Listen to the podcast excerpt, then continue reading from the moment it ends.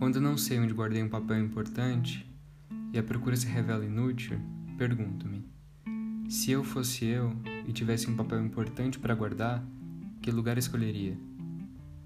Às vezes dá certo, mas muitas vezes fico tão pressionada pela frase se eu fosse eu que a procura do papel se torna secundária e começo a pensar. Diria melhor sentir. E não me sinto bem. Experimente. Se você fosse você, como seria e o que faria? Logo de início se sente um constrangimento.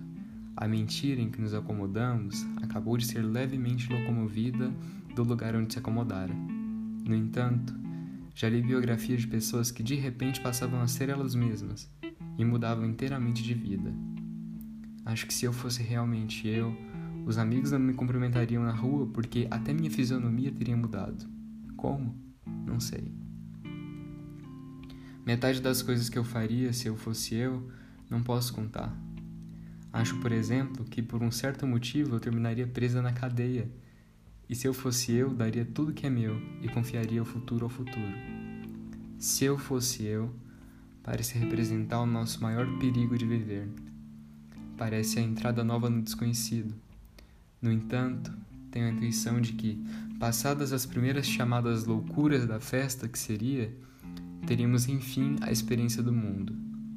Bem sei, experimentaríamos enfim, em pleno, a dor do mundo. E a nossa dor aquela que aprendemos a não sentir. Mas também seríamos por vezes tomados de um êxtase de alegria pura e legítima que mal posso adivinhar. Não. Acho que já estou de algum modo adivinhando por que me senti sorrindo e também senti uma espécie de pudor que se tem diante do que é grande demais. Se eu fosse eu, de Clarice Lispector.